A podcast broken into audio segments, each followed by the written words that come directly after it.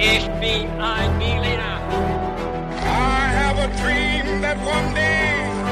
Wollen wir den totalen Krieg? Niemand hat die Absicht, eine Mauer zu errichten.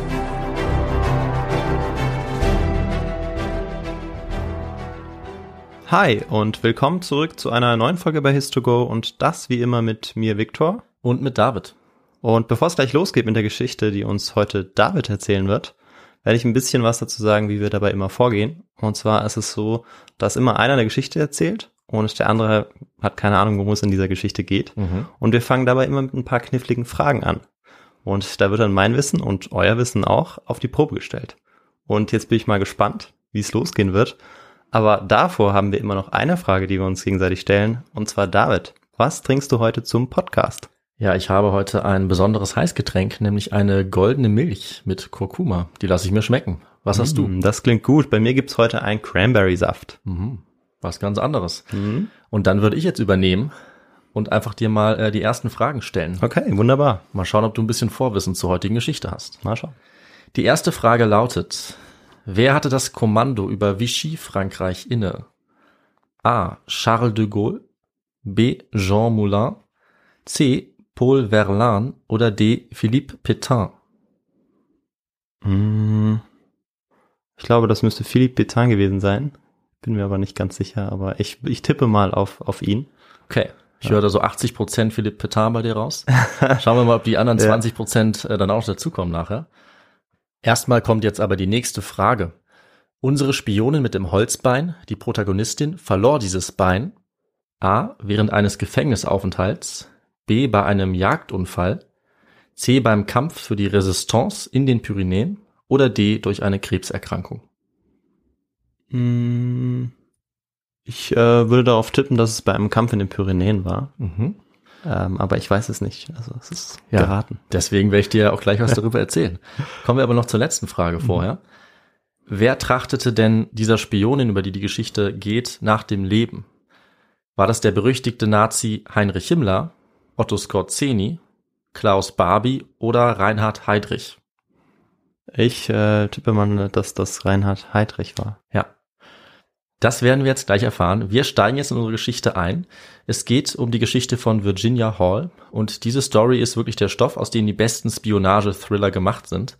Es ist dabei umso überraschender, dass äh, diese Virginia Hall für viele eine ganz unbekannte historische Figur ist, was wir natürlich an dieser Stelle ändern werden.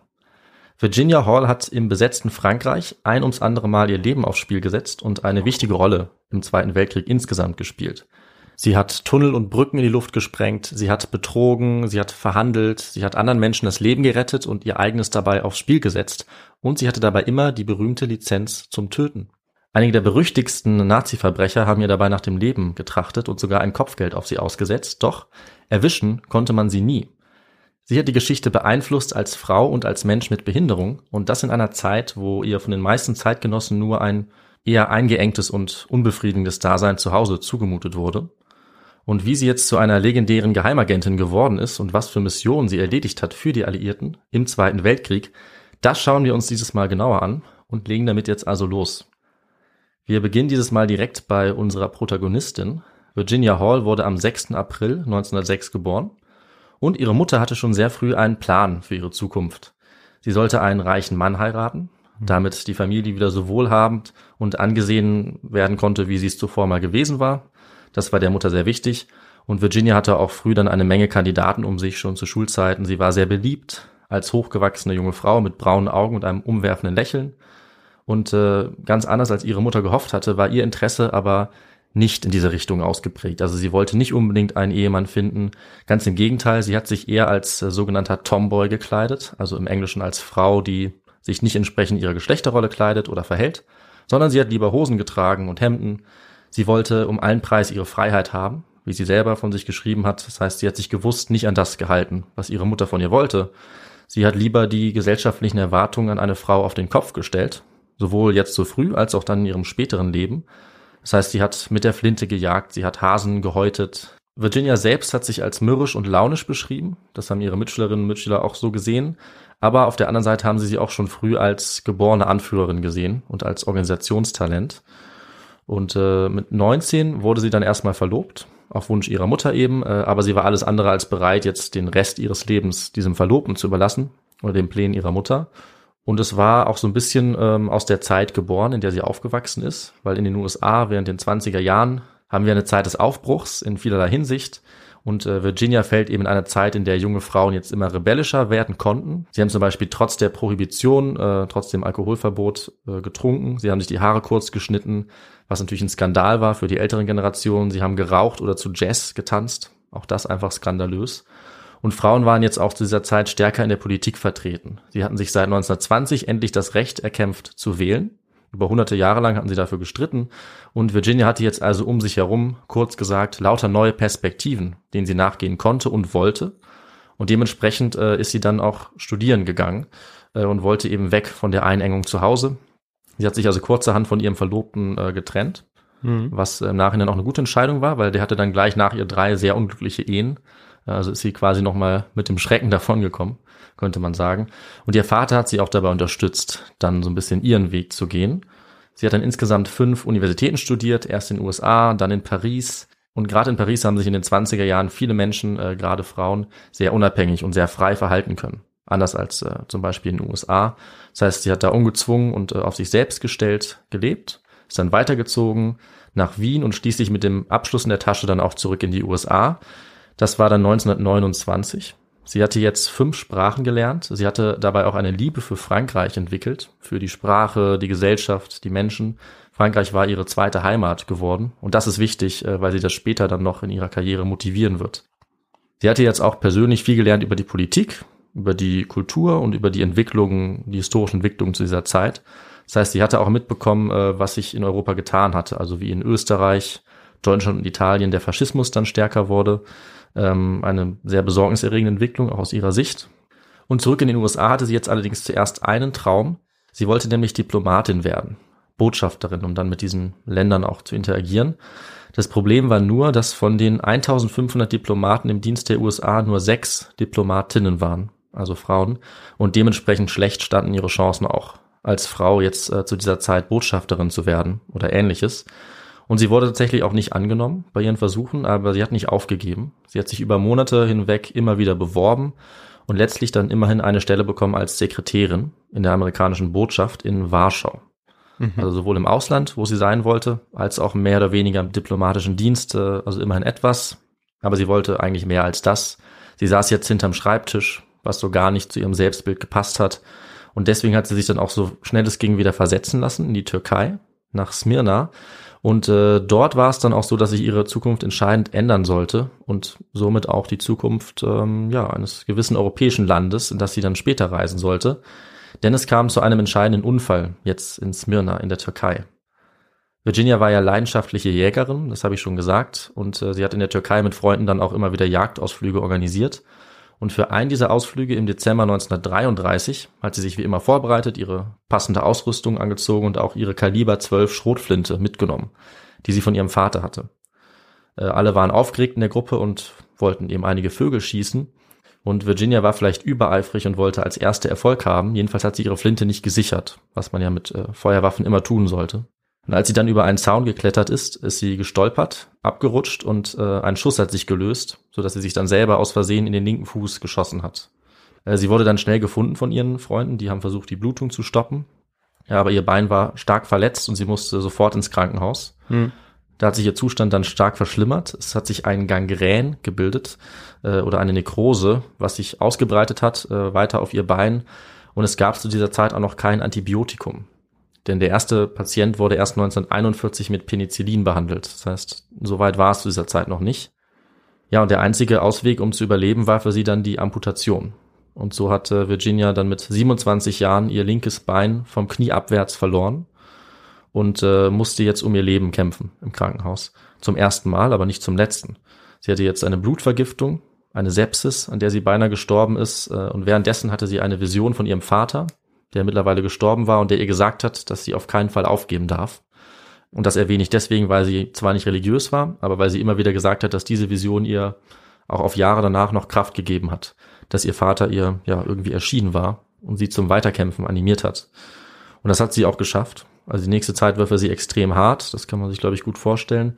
Äh, sie hatte starke Schmerzen, auch schwere Depressionen und äh, sie hat dann eine Prothese erhalten für ihr Bein und hat langsam wieder laufen gelernt. Äh, sie hatte immer wieder Entzündungen und Schmerzen an den Beinen, obwohl sie eine relativ moderne Prothese hatte für die damalige Zeit. Die war innen hohl aus Holz und unten gab es einen Aluminiumfuß und mit Gurten war diese Prothese an der Hüfte befestigt. Also man kann schon auch sagen, dass ihre Eltern ähm, relativ wohlhabend waren. Auch was ihre Karriere anging, dass sie an so vielen unterschiedlichen Universitäten studieren konnte überhaupt, Ja, ähm, wurde schon auch ermöglicht, weil eben ihre Eltern auch über einen bestimmten Status verfügten. ja, auf jeden Fall. Genau. Das habe ich jetzt nicht dazu gesagt, aber die Familie war vorher sehr wohlhabend. Ja. Deswegen sollte sie auch einen wohlhabenden Mann heiraten, aber sie waren immer noch ziemlich wohlhabend. Mhm. Also finanziell hat sie an wenig gefehlt. Ja. Auf jeden Fall. Deswegen hatte sie auch diese Vision, überhaupt Diplomatin zu werden, denke ich mal. Sonst wäre das wahrscheinlich auch deutlich schwieriger Ja. geworden. Ja, nur weil dann eben die Möglichkeiten wahrscheinlich auch für Frauen, die eben nicht aus diesen wohlhabenden Familien kamen, ja noch schwieriger waren Genau. und auch noch begrenzter.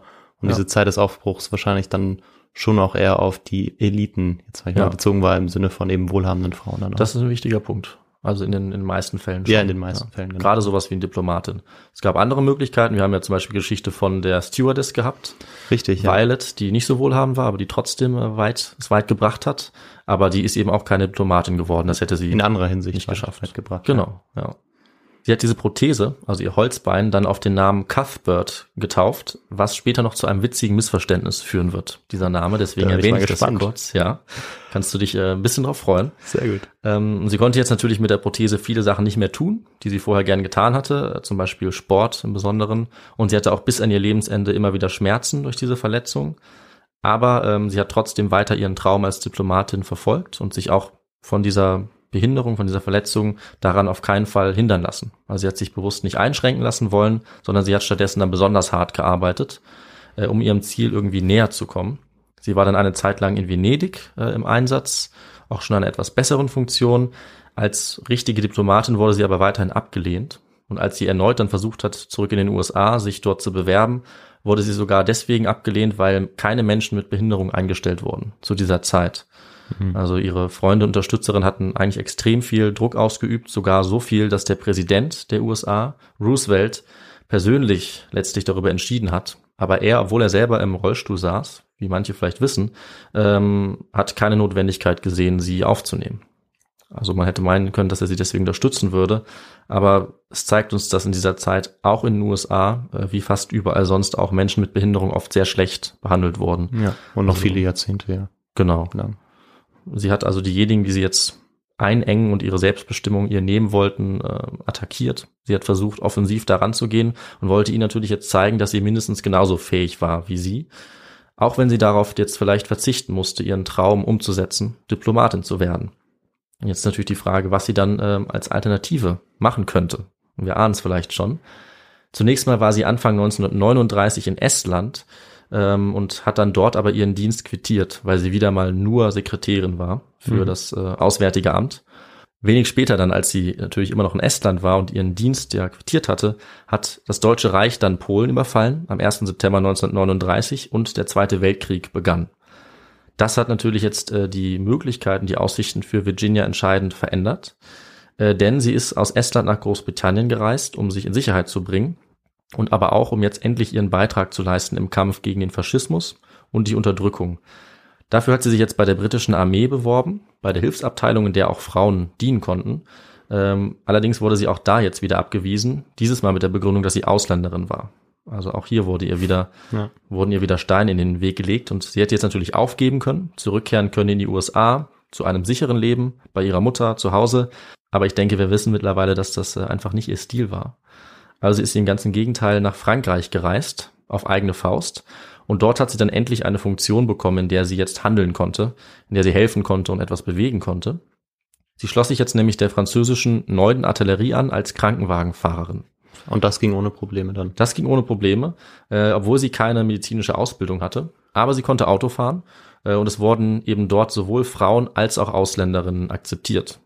Also einmal hatte sie hier Glück, Hm? äh, was auch wichtig war für ihr weiteres Leben.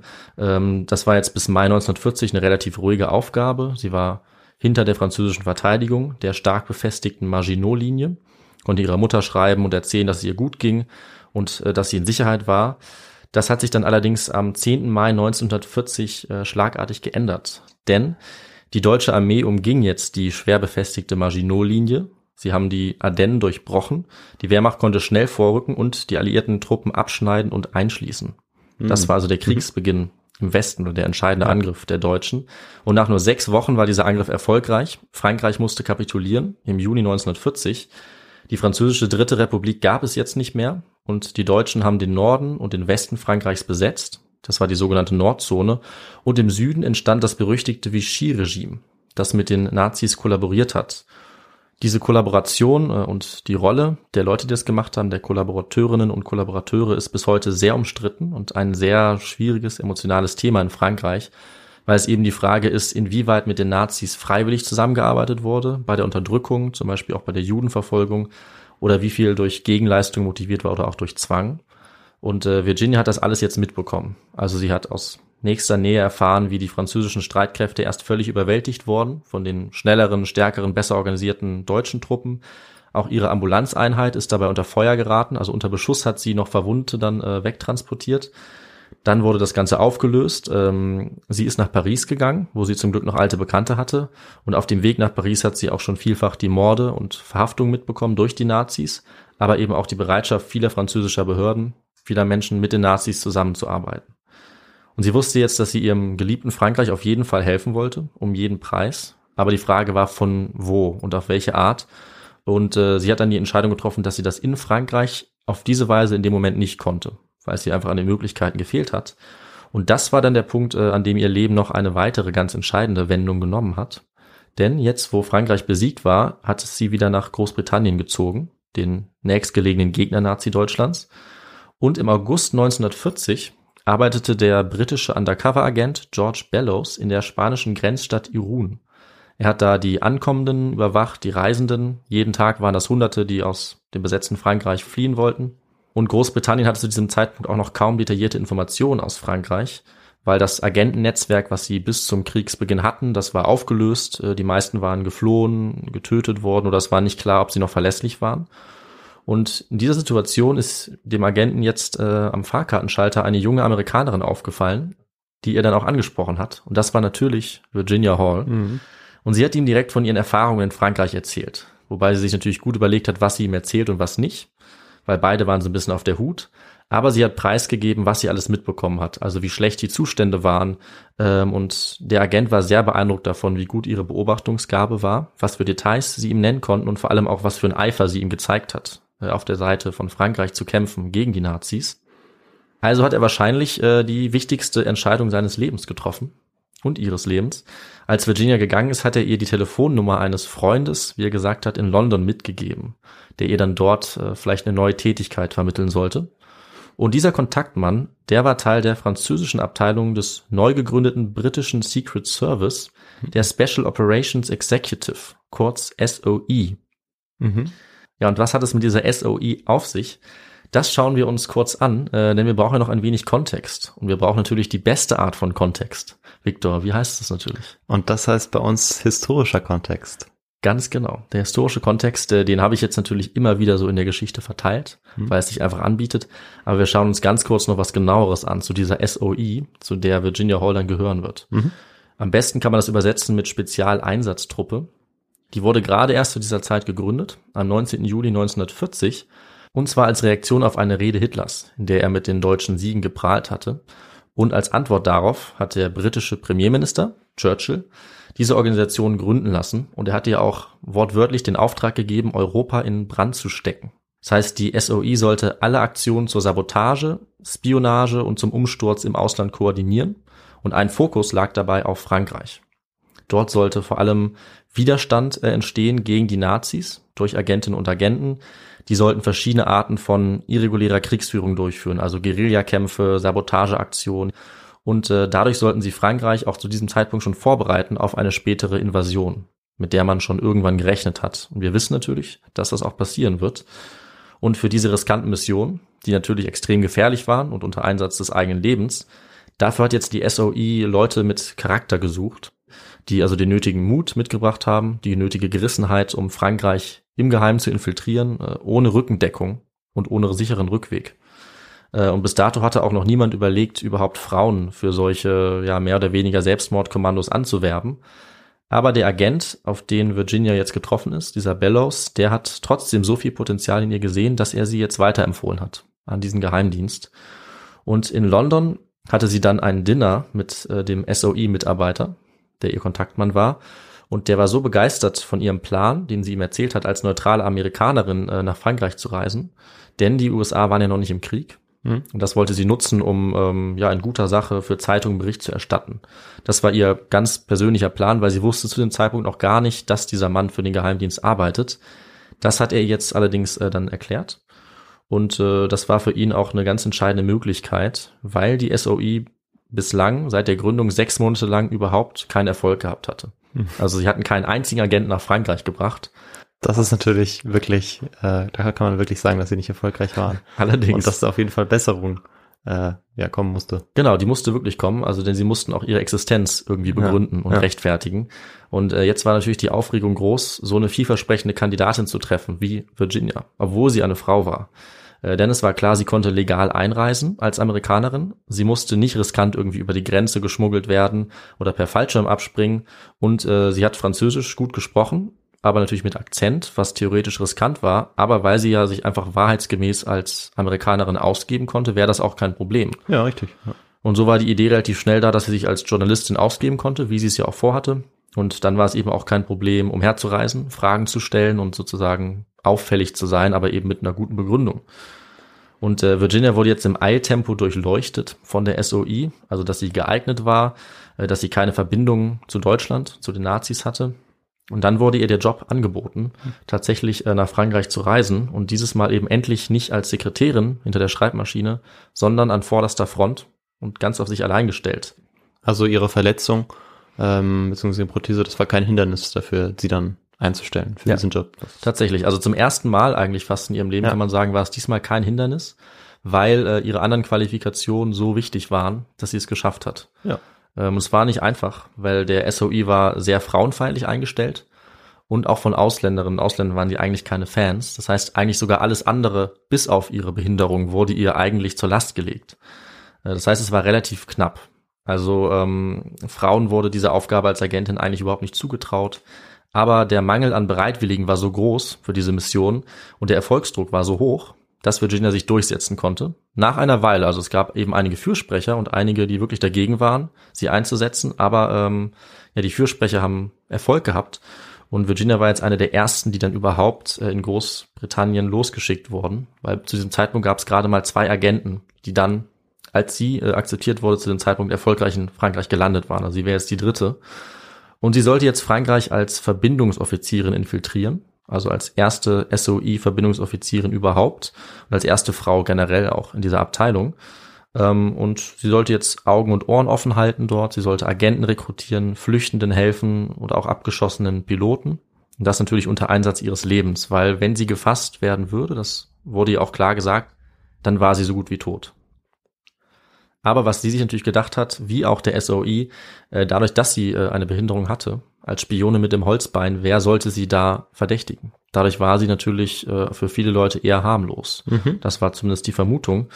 Ja, und als eine Frau, die das Abenteuer natürlich geliebt hat und die genau nach so einem Auftrag gesucht hat, ihr ganzes Leben lang, konnte sie das Angebot natürlich nicht ablehnen. Und so begann dann ihre Karriere als Spionin, als Geheimagentin, die tatsächlich einen entscheidenden Teil zum Verlauf des Zweiten Weltkriegs in Frankreich beitragen sollte und auch zum Sieg der Alliierten. Virginia wurde jetzt also ausgebildet. Sie musste zum Beispiel den Morsecode lernen zur Nachrichtenübermittlung. Mit ihrer Prothese musste sie intensives körperliches Training absolvieren, wo sie sich immer durchgebissen hat, trotz ihrer Behinderung. Sie hat mit Waffen umgehen gelernt, mit Gewehren, Messern und Bomben. Und auch bei den einfachsten Dingen musste sie genau wissen, wie man sich am besten verhält. Äh, weil als Amerikanerin konnte sie sich relativ schnell verraten. Zum Beispiel, indem sie die Gabel in der rechten Hand hält, mhm. wäre sofort klar gewesen, dass sie keine Französin ist. Und es war eben dann manchmal nötig, nicht als Amerikanerin aufzutreten, sondern in einer anderen Rolle, ja, okay. sodass sie auch immer in der Lage sein musste, diese Rollen schnell zu ändern und zum Beispiel sogar ihr Verhalten anzupassen. Also sie sollte zum Beispiel dann ein anderes Lachen annehmen oder andere Gestik. Und nachdem jetzt diese Ausbildung abgeschlossen war, verließ dann äh, Virginia am 23. August 1941 mit ihrer neuen Identität als Germaine Lecontre London, und sie hat Kurs genommen auf das Vichy-Gebiet. In ihrem Gepäck befanden sich eine Million Franc. Das hatte sie um ihre Hüfte geschnürt, denn das war Falschgeld. Und es durfte auf keinen Fall irgendwie in ihrem Hotelzimmer gefunden werden. Ähm, und sie brauchte es eben, um einiges zu finanzieren. Deswegen wurde das extra für sie gedruckt. Außerdem hatte sie in ihrem Holzbein einen Hohlraum dabei, in dem sie allerlei Sachen aufbewahren konnte, zum Beispiel Mikrofilme oder andere Dokumente und auch verschiedene Giftpillen, mit denen sie sowohl sich vergiften konnte als eben auch Feinde, wenn es hart auf hart kam. Und deswegen hatte sie natürlich auch jetzt offiziell die Lizenz zum Töten bekommen vom britischen Geheimdienst, wenn es äh, ja um Leben und Tod ging, dann hatte sie Erlaubnis, Feinde umzubringen, um natürlich sich selber das Leben zu nehmen, um nicht gefasst zu werden. Ja, fast schon eine Ausrüstung aller James Bond, die ja. sie da dabei hatte. Könnte man sehr gut vergleichen, äh, würde ich sagen. Und der Vergleich wird auch sehr oft gemacht mhm. in der Literatur über sie oder in Artikeln. Und in London haben jetzt die meisten Leute ungefähr eine 50-50 Chance gegeben, ihren ersten Einsatz zu überleben. Also es war klar, sie würde entweder sehr schnell lernen und sich anpassen oder sie würde sehr schnell sterben. Äh, denn die Vorbereitung war sehr allgemein, weil die Briten, das habe ich so ein bisschen angedeutet, hatten eigentlich kaum Kenntnisse über Frankreich. Also die beste, die genaueste Karte, die sie hatten, war in einem alten Reiseführer. Und auf solche Sachen musste sie sich verlassen. Mhm. Und das ganze Agentennetzwerk war zu diesem Zeitpunkt ja nicht mehr existent. Das war komplett zusammengebrochen. Und deswegen war es jetzt ihre entscheidende Aufgabe, das wiederherzustellen und das aufzubauen. Aber sie selber hatte eben dabei den schwierigsten Job, weil sie musste bei Null anfangen. Weil sie eben eine der ersten Agenten war, die überhaupt nach Frankreich gekommen sind. Und die Wahrscheinlichkeit, dass sie jetzt als 35-jährige Frau mit Holzbein, äh, die lange Zeit nur hinter der Schreibmaschine saß, auf sich allein gestellt überleben würde, die wurde als sehr gering angesehen beim SOI. Aber damit haben sich ihre Vorgesetzten zum Glück gründlich verschätzt, wie wir jetzt gleich sehen werden. Virginia ist also jetzt zunächst ganz normal eingereist, äh, als Amerikanerin, ganz legal und hat jetzt in der Stadt Vichy, im, im, beim Sitz des gleichnamigen Regimes im Süden von Frankreich, äh, ein Hotel bezogen Dort hat sie dann als Reporterin Germaine direkt ihren ersten Artikel an die New York Post geschickt. Das war nämlich ihr Cover. Und so war dann in London direkt klar und die Leute waren begeistert, dass sie es geschafft hatte nach Vichy, sicher, und dass sie eben auf clevere Weise jetzt den Kontakt hergestellt hatte mittels dieses Artikels. Und sie konnte dann dadurch auch gleich ein paar wichtige Informationen über die Lage in Vichy und in Frankreich vermitteln, getarnt als harmloser Reisebericht. Denn, ähm, das habe ich eben schon erwähnt, die einfachsten Informationen konnten am Anfang über Leben und Tod entscheiden, gerade für die Neulinge, die dann äh, nach ihr kommen sollten. Also wenn sich jetzt ein Agent als Franzose ausgegeben hat, aber dann eine völlig normale Sache nicht wusste, also vielleicht wie er bestellt, ganz simple Sachen, wo fährt der Bus hin, also wenn solche Sachen nicht gewusst wurden, dann war klar, dass diese Person sofort enttarnt war, wenn sie sich als Franzose ausgibt, aber mhm. die einfachsten Dinge nicht kennt. Also solche wichtigen Details konnte sie eben sehr gut in die Zeitungsartikel einfügen, weil sie war ja Amerikanerin und hat eben so getan, als würde sie einfach schreiben, was ihr so auffällt. Und in London wurde eben alles mitgeschrieben, weil die einfach so wenig wussten. Also für jede Information waren sie dankbar, sogar wie viel das Brot gekostet hat. Also wirklich die simpelsten Dinge. Und äh, bestimmte Wörter oder Formulierungen waren natürlich auch eingebaut als Code, sodass sie dadurch auch verschlüsselte Nachrichten weiterleiten konnte, wenn sie genau die geschrieben hat, sodass man ungefähr mhm. wusste, was damit gemeint war. Und das war auch die einzige Kommunikationsmöglichkeit am Anfang nach London. Also sie hatte tatsächlich nur diese Zeitungsartikel, die sie an die New Yorker Post geschickt hat. Und von dort haben es dann auch die, äh, ja, die Geheimagenten in London mitbekommen. Okay, also über eine Zeitung in den USA. Genau, ja. Okay. warum muss es, warum konnte es keine Zeitung, keine englische Zeitung sein? Ähm, das war jetzt eher Zufall. Also okay. ähm, sie hat sich, beziehungsweise ihre Vorgesetzten haben bei verschiedenen Zeitungen versucht, sie anzustellen. Aber ah. es war ja schon eine Geheimmission. Das heißt, die Zeitungen selber sollten auch gar nicht wissen, was die Mission war. Und viele haben sie einfach abgelehnt. Ja, ja okay. Ähm, aus welchen Gründen auch immer. Aber die New York Post hat sie dann eben akzeptiert. Ja. Und die wussten auch so ein bisschen, dass es ähm, jetzt keine ganz normale Reporterin war. Äh, aber das war eben die Idee. Mhm. Genau. Und anders ging es anscheinend nicht. Und das war eben der große Vorteil, dass sie das so glaubwürdig machen konnte, weil sie auch so viel Auslandserfahrung hatte, weil sie diese ganzen Sprachen gesprochen hat Virginia hat dann effizient gearbeitet, äh, während sie weiter eben ihre Doppelidentität als Germaine aufrechterhalten hat. Äh, sie konnte dann schnell das Vertrauen gewinnen von verschiedenen Leuten, die entscheidend geholfen haben, dabei äh, jetzt ein Netzwerk aufzubauen von äh, ungefähr 90 Kontakten in ganz Frankreich. Auf der anderen Seite gab es aber auch viele Schwierigkeiten, weil die Stadt Vichy selber hat von deutschen Spionen auch gewimmelt, denn denen war relativ schnell klar, ähm, dass hier in dieser Hauptstadt, in dieser zentralen Stadt viele Geheimdienstaktivitäten stattgefunden haben. Und es war auf der anderen Seite auch sehr schwer, jetzt zumindest am Anfang äh, Leute für den Widerstand anzuwerben, für die Resistance. Der Grund dafür war, dass der Rückhalt der Bevölkerung sehr groß war für den Herrscher den Anführer dieses Vichy-Regimes. Und das war, Victor, wie du richtig erkannt hast, Marschall Pétain, Philippe Pétain. Ja, dieser Pétain war äh, Kriegsheld und viele haben zu ihm aufgesehen. Mhm. Also er war Ja. sehr, sehr populär. Und wenn man sich jetzt gegen ihn gestellt hat in Frankreich, dann galt das für viele immer noch als Landesverrat. Ja. Obwohl er eigentlich mit den Nazis kollaboriert hat und aus heutiger Sicht natürlich nur noch den wenigsten als Held gilt, würde ich mal behaupten. Aber Ja, zu dieser damaligen ja. Zeit, bevor das natürlich alles bekannt geworden ist, war er sehr populär. Aufgrund seiner starken Kollaboration, Unterstützung hat sich das dann natürlich schnell gewandelt. Aber wir befinden uns ja jetzt immer noch am Anfang des Zweiten Weltkriegs, relativ. Ähm, und aus diesen Gründen, also dass es schwierig war, das aufzubauen und dass ähm, die, die Gegenaktion der Abwehr, Spionage relativ stark waren, ist sie jetzt stattdessen nach Lyon weitergezogen, wo sie etwas mehr Luft zum Atmen hatte und auch mehr potenzielle Rekrutinnen und Rekruten für den Widerstand. Das heißt, sie ist dann nach ungefähr einem Monat äh, dorthin gereist und hat da dann erst richtig losgelegt.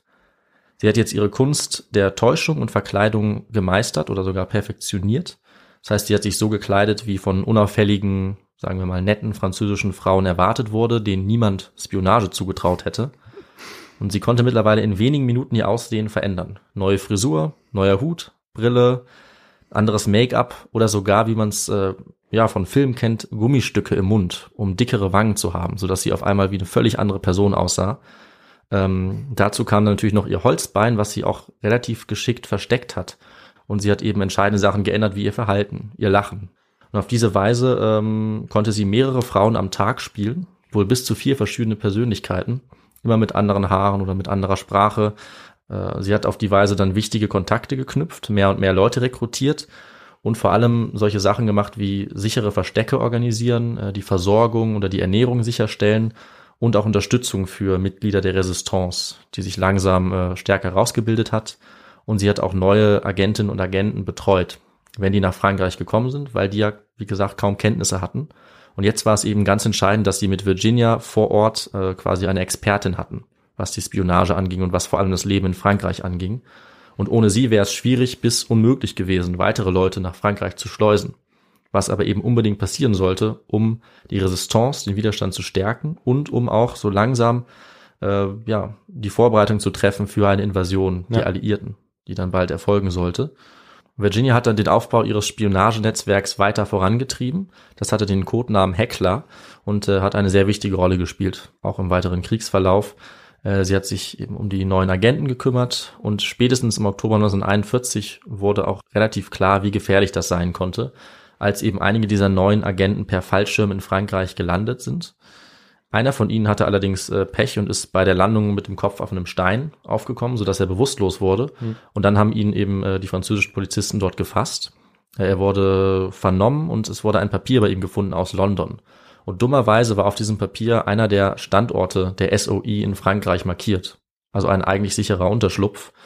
Und kurze Zeit später äh, wurde dann durch die Vichy-Polizei ein relativ großes zentrales Agententreffen ausgehoben, bei dem fast alle SOI-Agenten teilgenommen hatten, außer Virginia. Die war tatsächlich nicht da, weil sie äh, kein gutes Gefühl gehabt hatte bei dem Treffen. Ah, okay. Ich dachte vielleicht, weil sie ausgeladen worden wäre. Nee, Aber sie hat es bewusst für sich entschieden, dass Ja. vielleicht Ja. das heikel werden könnte, wenn sich da alle Ja. äh, Spione treffen. Genau, sie hielt das für keine besonders gute Idee Ja. und ähm, auch wenn sie es nicht sicher wissen konnte, hatte sie tatsächlich recht und ist äh, knapp entkommen, während eben viele in die Falle getappt sind. Und dadurch war jetzt die Situation, dass im Prinzip der ganze Fortschritt nochmal wieder zurückgedreht Mhm. wurde. Das heißt, jetzt waren fast alle Agenten in Frankreich wieder festgenommen und es lag wieder an Virginia jetzt, den Kontakt aufrechtzuerhalten. Und sie war zu diesem Zeitpunkt äh, die einzige Person, die noch Nachrichten nach London übermitteln konnte. Und auch die einzige Person, die wiederum neue Agenten in Frankreich äh, begrüßen konnte und dort einführen konnte.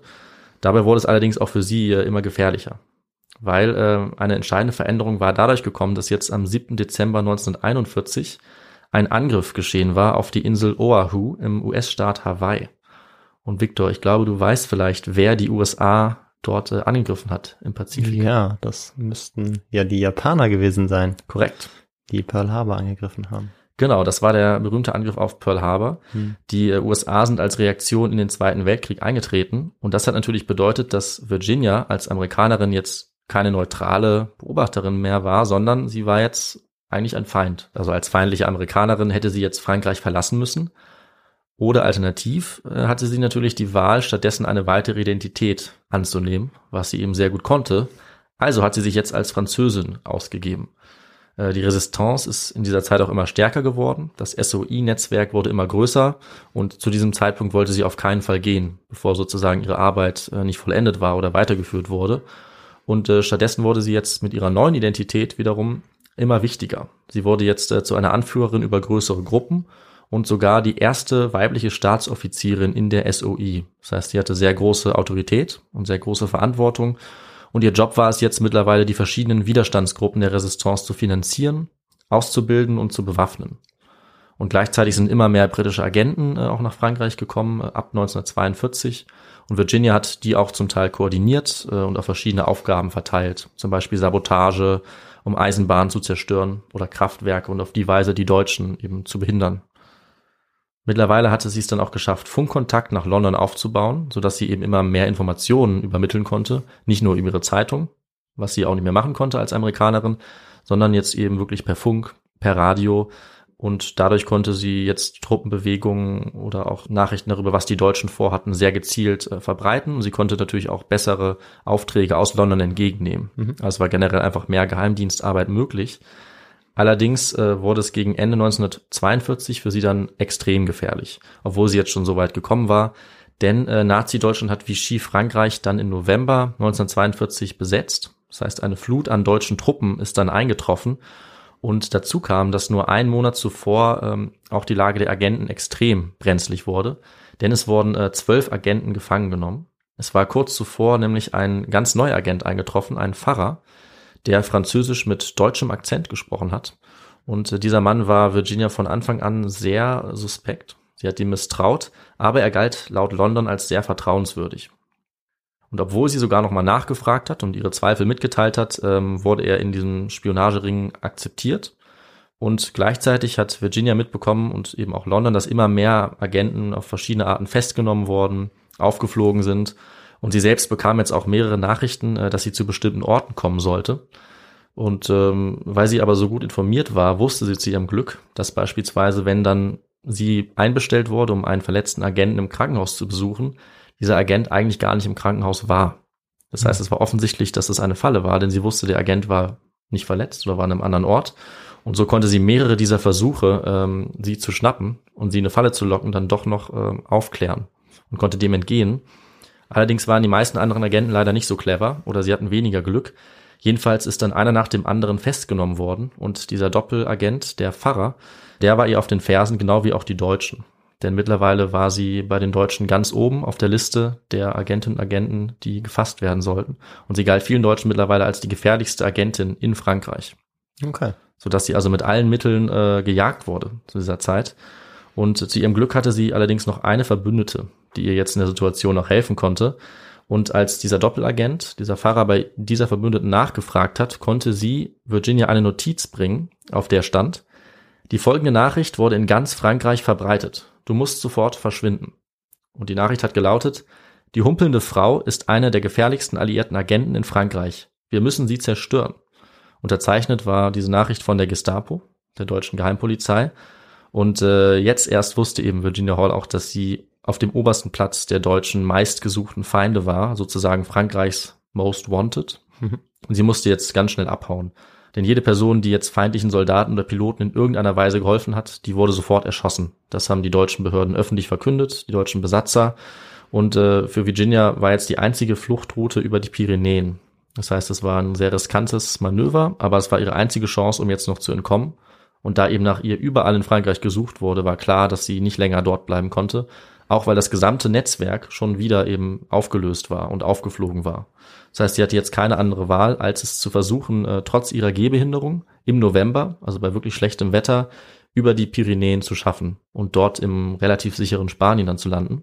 Und sie hatte Erfolg und kurz bevor die Deutschen in Lyon eingetroffen waren, konnte sie den letzten Zug am Abend um elf aus der Stadt nehmen und so Lyon dann in letzter Sekunde verlassen. Denn kurze Zeit später ist dann äh, der neue Gestapo-Chef von Lyon dort eingetroffen, der bald als Schlechter von Lyon bekannt wurde durch seine Grausamkeit und der äh, ein ganz besonderes Interesse auch hatte, sie zu jagen und sie in die Hände zu bekommen.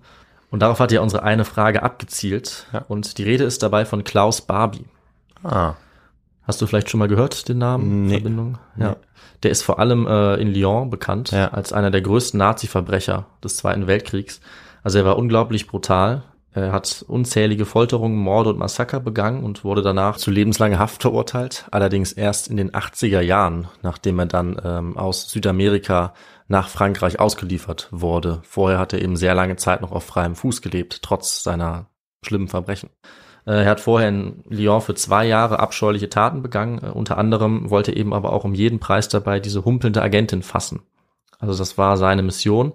Ähm, Sie galt auch ihm als gefährlichste alliierte Agentin. Er wollte sie unbedingt in die Hände bekommen. Aber das sollte ihm äh, zum Glück nicht gelingen, denn sie war zu diesem Zeitpunkt, äh, als er begonnen hat, sich weiter auszubreiten, also gerade rechtzeitig sozusagen die Deutschen kommen und sie geht, hatte sie es geschafft, äh, ihm noch zu entkommen und diesen Häschern durch die Finger zu schlüpfen. Und sie war jetzt auf dem Weg nach Spanien mit einem örtlichen Führer, der sie tatsächlich auf den Weg über die Pyrenäen weitergeführt hat und sie dort rübergebracht hat. Und die Überquerung war natürlich besonders für sie, besonders im Novemberwetter, sehr hart. Äh, Ihr Bein hat ihr zu schaffen gemacht. Und sie hatte vorher auch noch nach London geschrieben, dass sie jetzt auf der Flucht ist.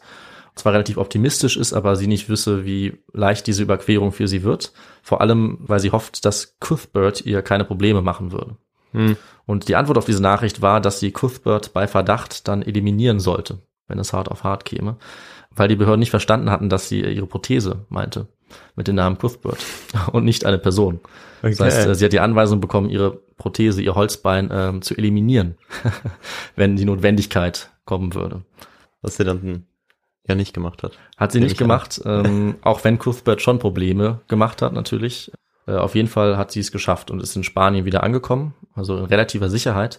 Allerdings wurde sie dann dort direkt von den Behörden verhaftet, weil Oh, sie äh, ja, als, als Ausländerin dort gelandet war, die Grenze übertreten hatte und dort kam sie jetzt ins Gefängnis. Allerdings konnte sie durch ihre Sprachkenntnisse glücklicherweise Kontakt aufbauen zur amerikanischen Botschaft und so wurde sie dann nach sechs Wochen wieder aus dem Gefängnis rausgeholt durch diplomatischen Druck. Und kurze Zeit später war sie dann zurück in London, Anfang 1943. Ja, und Victor, was glaubst du, wie sie in London aufgenommen wurde nach äh, diesen Aktionen? Also haben ihre Taten jetzt Anerkennung gefunden?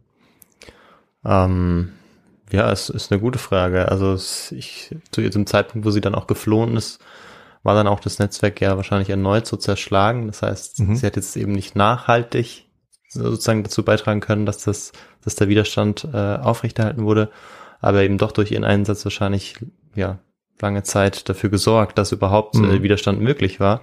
Und aber ich glaube, dass eben gerade der Umstand, dass es eben zu dem Zeitpunkt vielleicht nicht, der Widerstand nicht mehr so groß war, vielleicht gar keine so große Anerkennung dann gab in London. Ja. Und ähm, dass es dann erst im Nachhinein durch Historiker vielleicht sogar aufgedeckt wurde. Gute Vermutung, aber in dem Fall ist es mal nicht so, Ah. sondern sie hat tatsächlich ähm, eine Würdigung bekommen. Ach. Ja, Habe ich so einen langen, jetzt langen Monolog gehalten und das war alles falsch. Alles Und, falsch. Es tut mir leid. Ähm, aber das, die Würdigung durch Historikerinnen und Historiker ist natürlich trotzdem richtig. Ja. Aber in dem Fall hat sie tatsächlich 1943 ihre erste Auszeichnung schon erhalten Ah. ähm, und wurde dann zum Member of the Most Excellent Order of the British Empire erklärt. MBE, also ein Ehrentitel, aufgrund ihrer unersetzlichen Tätigkeit unter Einsatz ihres Lebens. Ja, das war auf jeden Fall wohl verdient. Das würde ich auch sagen. Und ähm, wir haben jetzt das Jahr 43. Was meinst du, Viktor? War damit jetzt ihre Geheimdienstkarriere schon vorbei? Ja, nein, natürlich nicht, würde ich sagen. Natürlich nicht. Sonst wäre die Geschichte ja auch zu Ende. Das stimmt, aber die geht noch ein bisschen weiter. Ja. Virginia war natürlich auch noch lange nicht fertig mit ihrem, mit ihrem Ehrgeiz, mit ihrem Eifer eben für Frankreich zu kämpfen gegen die Nazis. Und deswegen war sie dann auch nur ein Jahr später, 1944, schon wieder zurück in Frankreich. Also wir überspringen jetzt dieses Jahr. Sie hat kurz in Spanien gearbeitet, hat sich dann wieder beworben, wurde wieder abgelehnt, aber letztlich dann von den Amerikanern eingestellt. Okay. Ja. Verrückt. Ja, denn die hatten, also natürlich auch in Großbritannien, aber auch die Amerikaner hatten jetzt schon mitbekommen, was für Fähigkeiten sie hatte und die wurden jetzt auch wertgeschätzt. Also sie war dafür bekannt.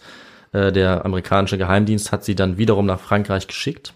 Diesmal mit einer ähnlichen Mission auch wieder. Aber sie konnte jetzt natürlich nicht mehr als Journalistin auftreten. Und stattdessen hat sie jetzt wieder ihre Verkleidung gewechselt und kam jetzt getarnt als alte Bäuerin mit grau gefärbten Haaren und einer perfekten Tarnung wiederum in dieselbe Region mit einer ähnlichen Mission. Es ging jetzt darum, die Landung der Alliierten vorzubereiten, weil mittlerweile war klar, dass die nur noch einige Monate entfernt war. Und sie hat jetzt mittlerweile auch als ausgebildete Funkerin äh, gearbeitet. Das heißt, sie hat selber jetzt Nachrichten übermittelt und sie hat auch die Resistance äh, koordiniert, die auch stärker geworden war in dieser Zeit. Sie hat verschiedene Gruppen angeführt, natürlich auch weiterhin Agenten geholfen, äh, ins Land zu kommen oder auch zu fliehen. Also sie war auch bei weitem nicht die einzige, die ähm, ja sehr kurzfristig über Nacht verschwinden musste. Und sehr oft hat sie es geschafft, äh, anderen Agentinnen und Agenten das Leben zu retten. Wenn sie irgendwie mitbekommen hat, dass die in Gefahr waren, dann konnte sie sie durch ihre Kontakte verstecken oder aus Frankreich rausschleusen, so wie sie auch selber das geschafft hatte. Wobei man auch dazu sagen muss, dass es äh, vielfach auch nicht gelungen ist und viele dabei auch gestorben sind. Ja. Zu den Zahlen sage ich am Ende noch was. Nachdem die Alliierten dann gelandet waren in der Normandie, äh, waren unter ihr dann verschiedene erfolgreiche Sabotageaktionen auch, äh, die stattgefunden haben. Unter anderem haben ihre Leute einen deutschen Transport in die Luft gesprengt. Sie haben Straßen, Tunnel und Bahngleise sabotiert und in einer Aktion sogar 500 Soldaten gefangen genommen, was äh, ein sehr großer Erfolg war für ja. sie. Also die Liste von den Taten, die sie dann ähm, erbracht hat und von ihren erfolgreichen Missionen, die ist sehr lang und sehr beeindruckend. Auf die kann ich gar nicht alle eingehen. Letztlich war auf jeden Fall ihre Arbeit äh, ganz entscheidend für den erfolgreichen Vormarsch der alliierten Truppen und auch für den Widerstand äh, durch die Resistance. Was zu dieser Zeit auch sehr gefährlich war, denn gerade in den letzten Kriegsmonaten haben dann die deutschen Truppen, die Gestapo und die US wahllos Zivilisten und Zivilistinnen beim kleinsten Verdacht ermordet oder als Vergeltungsaktion. Und sie war als die humpelnde Spionin mit dem Holzbein auch weiterhin natürlich ganz oben auf der Liste der Deutschen. Das heißt, sie war stets in Lebensgefahr, obwohl ihr auch von den Vorgesetzten vorgeschrieben wurde, eigentlich sich nicht so direkt zu beteiligen. Aber sie hat sich geweigert und war an den meisten Aktionen äh, beteiligt. Als alte Frau hat sie dann zum Beispiel ähm, ja, Bewacher abgelenkt äh, oder auf falsche Fährten gelockt, ja. während dann die Resistance-Kämpfer beispielsweise etwas sabotiert haben. Und äh, auch in diesem Fall wurde sie nie erwischt von den äh, französischen oder den, den deutschen Truppen oder von der Geheimpolizei. Und in dieser Zeit hat sie eben, wie gesagt, eine beeindruckende Reihe von Aufträgen durchgeführt, von Hilfeleistungen, von wichtigen Nachrichten, kriegswichtigen Nachrichten. Und das hat sie durchgezogen bis zum Ende des Krieges, also bis die alliierten Truppen erfolgreich dann Deutschland und letztlich auch Berlin erobert hatten im Mai 1945. Und bei Kriegsende hat sie dann als Anerkennung für ihre Dienste auch äh, als erste Frau überhaupt das Distinguished Service Cross erhalten, die zweithöchste Ehrung der US-Armee nach der Medal of Honor und die wurde ihr sogar von Präsident Harry Truman persönlich überreicht. Mhm. Beziehungsweise sollte ihr überreicht werden, äh, denn es war Virginia, die diese offizielle Anerkennung abgelehnt hat, weil sie auch äh, danach als Geheimagentin weiterarbeiten wollte und möglichst wenig Aufsehen in der Öffentlichkeit erregen wollte. Deswegen hat sie solche öffentlichen Bekanntmachungen abgelehnt und auch generell wenig Interviews gegeben. Aber ihre Zeit ähm, als aktive Geheimagentin war jetzt nach dem Zweiten Weltkrieg vorbei. Sie hat äh, danach für die amerikanische CIA gearbeitet, weiterhin. Allerdings ähm, immer ruhiger, also hinterm Schreibtisch, mit keinen besonders spektakulären Aktionen mehr. Äh, 1950 hat sie dann einen anderen Geheimagenten geheiratet, den sie aus ihrer Dienstzeit kannte. Und 1966 ist sie in den verdienten Ruhestand gegangen, um auf ihrer Farm in Maryland in den USA Ziegenkäse herzustellen. Mhm. Und die Erfahrung hierfür, für den Umgang und die Herstellung mit Ziegen und Ziegenkäse, die hatte sie aus ihrer Zeit als Undercover-Agentin in Frankreich mitgenommen, als getarnte Bäuerin. So schließt sich der Kreis. Ganz genau. Wunderbar. Genau. Und dazu kommen wir ja auch zum Schluss. Also was hat uns diese Geschichte von Virginia Hall gezeigt, äh, diese Episode? Ich denke, sie hat vielleicht gezeigt, wie eine Frau aus der konstruierten Rolle von Weiblichkeit ausbrechen konnte zu dieser Zeit, wie sie allen Stereotypen getrotzt hat und das, als sie einfach nur einmal die Chance bekommen hat, die eben vielen anderen Leuten verwehrt geblieben ist, das zu tun, was sie wirklich wollte, wofür sie sich begeistert hat und wofür sie Talent hatte. Und die Arbeit von Virginia Hall war zentral für den Verlauf des Zweiten Weltkriegs in Frankreich, für die Nachrichtendienste der Alliierten und äh, für die Organisation des Widerstandes in Frankreich. Also sie war eine von vielen Agentinnen, die ihr Leben dabei aufs Spiel gesetzt haben für den SOI, für ein freies Frankreich. Und viele von ihnen sind dabei auch umgekommen. Also die wurden gefangen genommen, sie wurden im Kampf getötet oder ermordet, als ihre Tarnung aufgeflogen ist. Manche wurden in KZs von den Deutschen ermordet und ungefähr ein Drittel der insgesamt 42 weiblichen SOI-Agentinnen ist dabei ums Leben gekommen. Mhm. Das heißt, sie war eine von zwei Dritteln, die überlebt haben. Und auch von den ungefähr 400 männlichen Agenten ist ein Viertel gestorben bei diesen Missionen, die also wirklich überaus gefährlich waren. Ja. Das heißt, es gibt also eine Menge ähnlicher spannender Geschichten, wie die von Virginia Hall, der Spione mit dem Holzbein, aber leider enden bei weitem nicht äh, alle mit einem Happy End. Das muss man eben auch betrachten. Ich habe mich jetzt aber für ihre Geschichte ähm, entschieden, Auch wegen des Happy Ends, aber auch weil es eben eine ganz besonders, finde ich, spannende und aufschlussreiche Geschichte ist über diese Zeit. Und ja, damit sind wir am Ende angelangt, Victor, und ich übergebe dir wieder das Wort. Ja, David, vielen Dank für diese spannende Spionagegeschichte. Also ich finde, es ist ja auch eine amerikanische Protagonistin, da Mhm. kann es auch ein Happy End geben. Ja, stimmt. äh, und wir haben ja nicht so häufig Happy Ends Ja. ähm, in unseren Geschichten. Also manchmal, aber nicht immer. Und ja, ich fand es äh, wirklich spannend, so ähm, ja jetzt auch mal den Blick auf die Resistance, auch mal wieder auf den Zweiten Weltkrieg zu werfen. Mhm. Das haben wir auch schon länger nicht mehr gemacht. Sehr lange, glaube ich, Das ja. ist immer ein bisschen, bisschen heikel, das Thema, aber Ja. ich finde, du hast eine ganz spannende Perspektive eingenommen mit dieser Protagonistin, die es dann mit ihrer Aktivität geschafft hat, ja tatsächlich äh, den Widerstand nicht nur aufrechtzuerhalten, sondern auch immer wieder zu stärken, obwohl Ja. es immer wieder äh, ja zu Schwierigkeiten kam. Und das äh, fand ich sehr beeindruckend. Und äh, ich hatte tatsächlich auch noch nicht von ihr gehört. Mhm. Okay. Ähm, vielleicht gibt es ja auch ein paar Zuhörerinnen und Zuhörer, die noch nicht von ihr gehört hatten.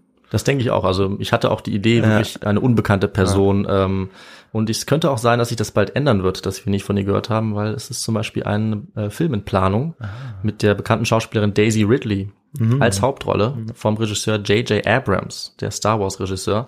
Also vielleicht ähm, hören wir diese Folge auch in ein, zwei Jahren und äh, haben alle den Film schon gesehen, was natürlich cool wäre. Aber zu diesem Zeitpunkt ist Virginia Hall eben noch sehr unbekannt. Und das dachte ich, ändern wir mal. Und wir haben jetzt auch ein bisschen Vorwissen für vielleicht die ein oder andere Spionagegeschichte, denn es gibt so einige äh, Ja. ja. Spioninnen, auch. Frauen Ja. und auch Männer, die Ja. äh, Spione waren, vor allem im 20. Jahrhundert. Da sind die Geschichten auf jeden Fall bekannt. Mhm.